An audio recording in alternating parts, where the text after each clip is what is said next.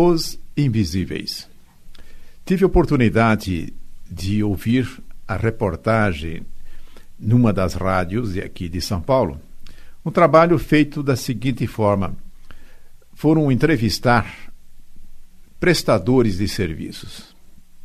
Por exemplo, manobristas do estacionamento, entregadores de pizza, motoboys que fazem essa tarefa, caixas que ficam no supermercado, nas padarias, em diferentes situações. O repórter perguntava a esses que prestam esses serviços qual é o relacionamento, o que, que acontece quando as pessoas que buscam esses serviços comparecem diante deles ou eles comparecem diante desses que buscam o serviço. E o que ficou ressaltado nas entrevistas é que, em grande parte das vezes, esses prestadores de serviços se julgam invisíveis. É como se o outro nem o tivesse vendo.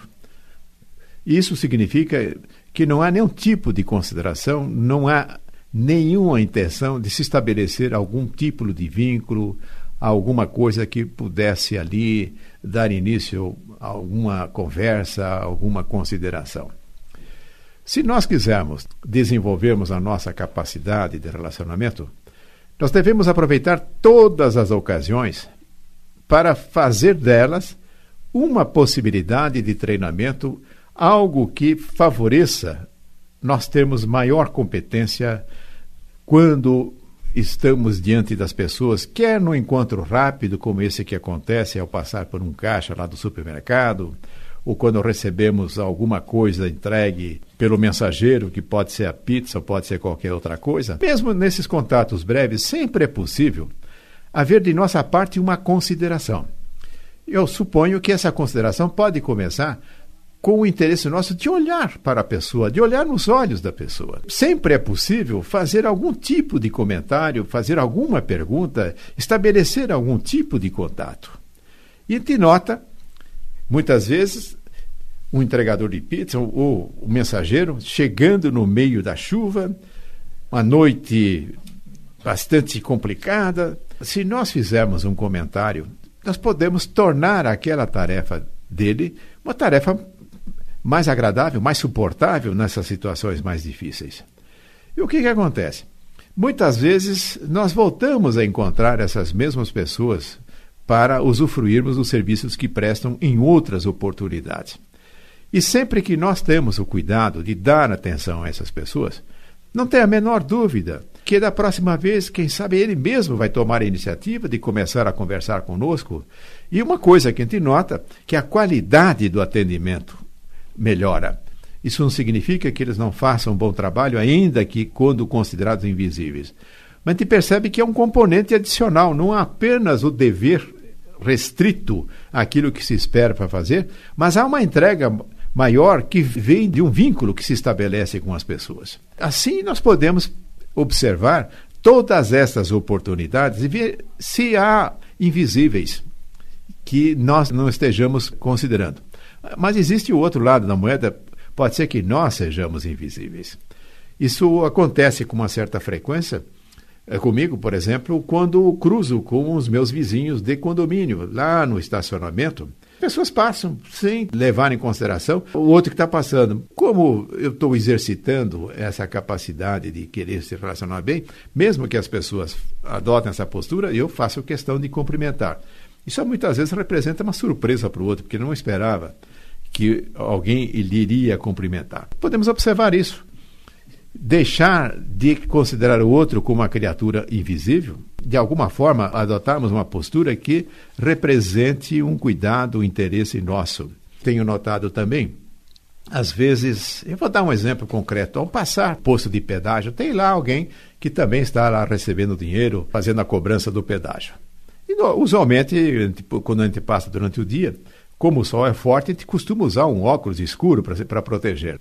Ao chegar no local do pagamento do pedágio, uma consideração que nós podemos fazer com aquele que vai nos atender ali é retirar o óculos escuro para que possamos olhar olho no olho, é, porque esse contato é um contato importante.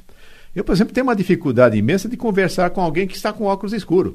Não sei se ele está olhando para mim, como é que está acontecendo. Quando nós estamos num contato direto, me parece que o olho no olho é uma questão fundamental. Por aí se estabelece vínculos de confiança também. Com isso, eu estou dando importância de que olhar para a pessoa é fundamental também.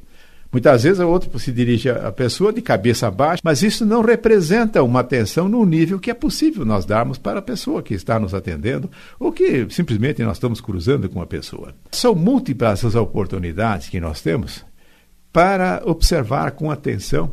Diariamente eu faço caminhadas no local e cruza com as pessoas que estão lá fazendo a mesma coisa. Eu noto que é um grupo que tem como hábito se cumprimentarem quando cruzam. E há uma outra parte que não faz isto. Cruza hoje, cruza amanhã, hoje é bom dia, boa tarde, amanhã para, pode haver uma conversa, pode nascer uma nova amizade, um novo encontro com uma pessoa. É muito comum também haver a possibilidade de estabelecermos essas ligações com as pessoas quando as pessoas estão passeando com os cães. Você pode ser que esteja com o seu. É sempre a possibilidade de haver o início de uma conversa. Chegar lá e perguntar qual é a raça do cão, não sei o que, essas coisas todas. Sempre é possível nós estabelecermos esses contatos que vai enriquecendo a nossa vida. Procure observar com atenção as possibilidades imensas que nós temos para fazer isso. Essa atenção pode acontecer até no telefone. É muito comum as pessoas ligarem por engano, mas podemos dar um tratamento gentil, atendendo a pessoa, quem sabe perguntando a ela qual foi o número que ela está pretendendo ligar para confirmar se houve um equívoco ou se ela está com o telefone errado. Então é sempre possível adotar-se uma postura de fraternidade, de abertura para com as pessoas. Um outro aspecto que nos chama muita atenção, às vezes os invisíveis são pessoas muito próximas de nós. Pessoas que moram conosco, pessoas da nossa família. Como pode ser invisível? Não, eu posso imaginar algumas situações. A pessoa se levanta, anda pela casa, cruza com o cônjuge, cruza com os filhos ou com os irmãos e nem bom dia. Ou então está voltando para casa do trabalho ou de qualquer outro tipo de atividade. É sempre conveniente que ao cruzarmos com as pessoas que possa haver ali o calor de um contato, de uma observação, de um comentário, de uma consideração para com a pessoa. Isso vai enriquecer a nossa vida, o nosso relacionamento com as pessoas. Outra situação também a gente passa em portaria, pessoal da segurança, podemos cumprimentar, muitas vezes fazer uma indagação. Que vem um ponto. Pode ser que muitas vezes nós nos dirijamos às pessoas, mas não façamos isso com a delicadeza necessária. Podemos começar a adotar uma postura de superioridade, de arrogância. No lugar de nós criarmos vínculos harmoniosos com as pessoas, acaba sendo um fator de afastamento. Pode trazer dificuldades para nós. Por quê? Quando nós acabamos não aproveitando em estabelecer essas ligações com as pessoas, é uma forma de nós nos isolarmos. E o grande exercício da vida é exercitarmos a convivência. Cada oportunidade que surge, precisamos usar, desenvolver a nossa capacidade. E o amor ao próximo só se concretiza é na vida de convivência, e essa convivência pode ser no lar, pode ser no trabalho, nas mais diferentes situações.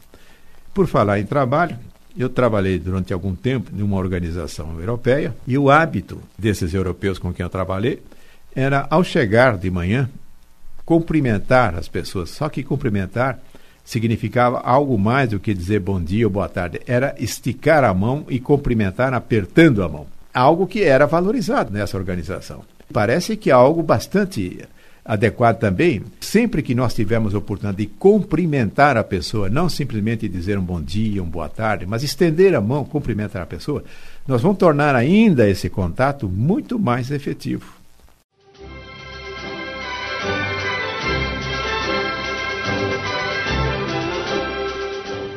Os invisíveis. Os invisíveis são aqueles com quem nós cruzamos na vida simplesmente ignoramos, é como se não existissem. Às vezes nós também somos esses invisíveis. As pessoas passam por nós em várias situações, é como se não existíssemos para essas pessoas.